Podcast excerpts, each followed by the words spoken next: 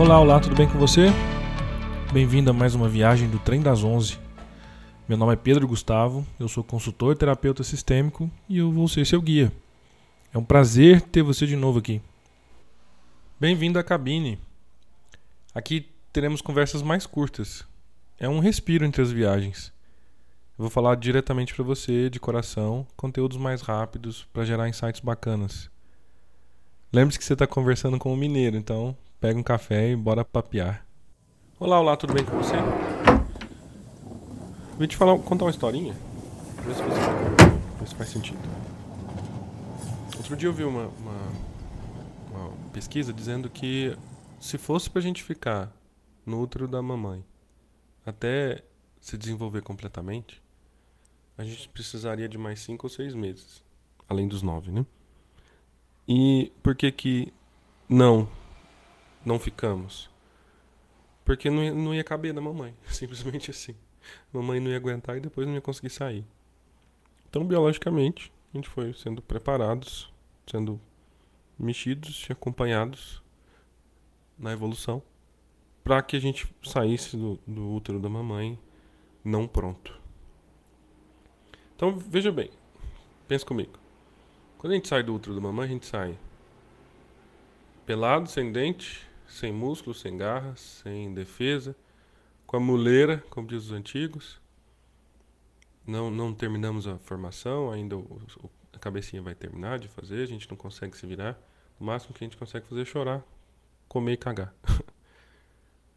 então, nesse, nesses momentos, a gente vai, pode até ter indícios de memória, de aprendizado, mas é mais no sentido de memorização mesmo, tem pouco aprendizado, o aprendizado vai vir depois, o desenvolvimento do adulto interno. Mas esse, esse estado de inaptidão, ele, ele, ele precede o desenvolvimento emocional nosso, então ele faz algumas, algumas coisas interessantes, ele tem alguns impactos interessantes. Tem um, um autor chamado Eric Berne, ele diz que a gente, a gente quando, é, quando é criança, a gente vai tomando decisões a partir de uma como se fosse uma decisão chamada de postura existencial. E, o, e a forma que ele desenvolveu foi é bem interessante, é que eu quero passar para você agora. É assim. Como a gente é inapto, como a gente não consegue nos bancar sozinhos, nós vamos percebendo aos poucos que precisamos da ajuda de outra pessoa. Precisamos de alguém. É, sempre, sempre, sempre que precisamos dormir, comer, aprender a vida, se proteger, enfim, sobreviver, precisamos de outra pessoa. Dependendo do nosso, dos nossos gatilhos da alma, do nosso caráter e do, das coisas que nos acontecem à nossa volta, alguns movimentos podem acontecer. Então, por exemplo, se o, o, o estado de de dependência for sendo fomentado por muitos anos, pode ser que fisgue na minha alma um estado em que eu começo a perceber que eu não sou nada, eu não valo nada, ou tenho poucas chances de sobreviver sozinho, eu não tenho valor, enquanto o mundo tem valor. Afinal, eu, é do mundo que vem a, toda a sobrevivência.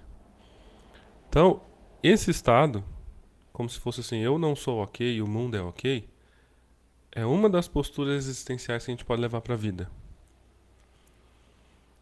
Normalmente, quando, quando há muito é, reforço disso, a vida, os pais, as situações, e ao mesmo tempo tem traços de caráter que, que fisgam nisso, digamos assim, esse, essa postura existencial vai, vai, vai indo para a vida, vai sendo levada para a vida, e pode gerar um olhar da vida menor, como se a gente fosse para sempre incompetente, como se todo mundo fosse bem-sucedido e a gente não, como se a gente não merecesse dinheiro enquanto as outras pessoas merecem.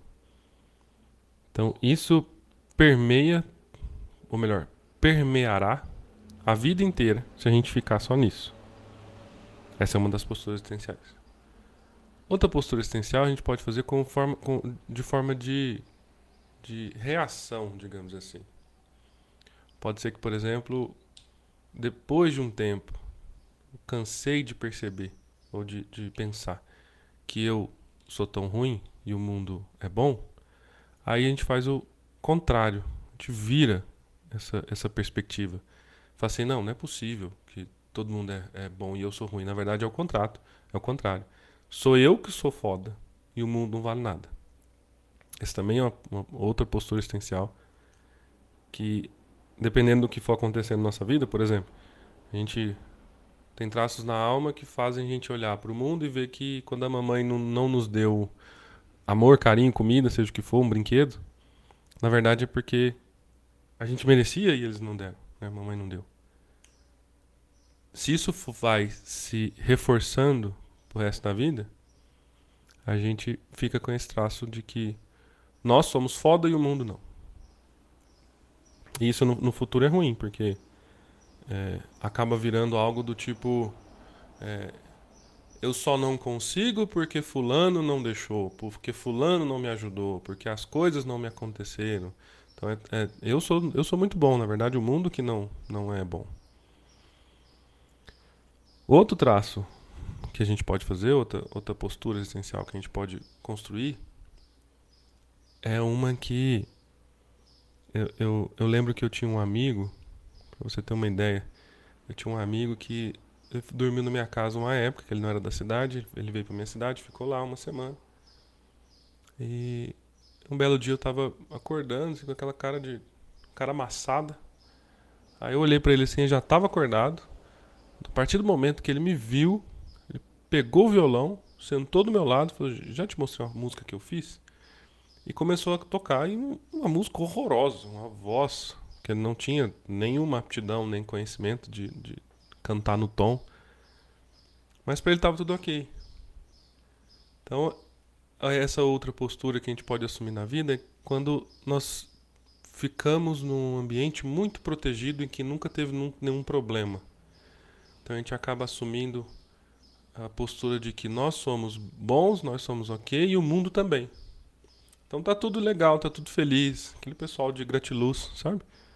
Beijos violetas, que, que tá tudo legal, tá tudo bem. A positividade tóxica, que também é óbvio que atrapalha. Porque não é assim, o mundo não é assim. Tem coisas ruins e tem coisas boas. Mas a pessoa que fica presa nessa, nessa perspectiva, ela corre risco de ficar iludida.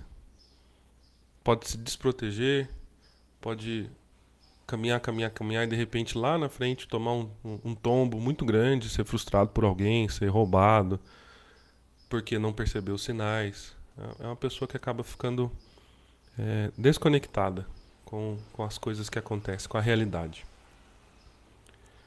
Existe outra postura também que é particularmente muito difícil de, de lidar, que é a postura que a criança faz quando o ambiente é muito negativo. Quando há muita violência, muita desconsideração, há muita toxicidade, que é eu não valho nada e o mundo também não. Essa postura pode até gerar pessoas funcionais que às vezes respondem à vida, pagam boleto, é, trabalham, são, são cidadãos. Porém, internamente, a, a pessoa desenvolve uma desistência muito bruta Pode ser que ela queira é, sumir, que ela, que ela se meta em vícios. Pode ser que ela tenha tendências de autodestruição. Pode ser que ela não crie vínculos, que fique solitário por, muito tempo. Então essa postura é um, é um, um, tipo de niilismo, em que tudo tá ruim, todo mundo tá ruim, eu também tô ruim, nunca vou achar nada bom, eu também não dou conta de achar muito bom, tá tudo bem. Então é, é uma postura ruim. E dessas, a quinta posição existencial é a mais saudável, em que a gente pode falar assim: eu tenho horas que sou ok, tem horas que não. E você tem horas que são ok, tem horas que não. Essa última postura é mais difícil porque demanda uma concordância muito grande da realidade. Demanda perceber que às vezes eu tô triste, tô ruim, tô mal. E tá ok ficar triste, ruim ou mal. E às vezes eu vou ser frustrado por alguém, tá ok ser frustrado por alguém. Não significa que amanhã eu vou ser frustrado de novo. Ou pode até significar que amanhã eu vou poder me proteger melhor. Então nessa, nessa postura de que eu sou ok às vezes não ok, às vezes, e o outro também é ok às vezes e não ok às vezes, ela permite que a gente desenvolva com o tempo. Ela permite ver que a gente não está pronto, em que dá para caminhar, dá para ir produzir, dá para ir frutificando, dá para ir desenvolvendo. É a postura mais saudável, é a mais bem sucedida porque nas outras todas a gente meio que fica preso nas construções que a gente faz do outro.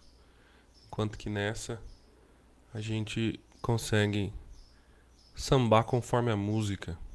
A gente consegue lidar com o que vem de forma real, consegue abandonar o que não é legal e consegue reforçar o que é legal.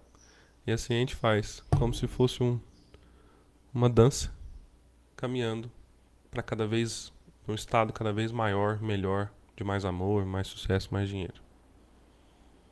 Faz sentido? Você se reconhece em alguma dessas posições? Depois você me conta aqui e um grande abraço. Até a próxima.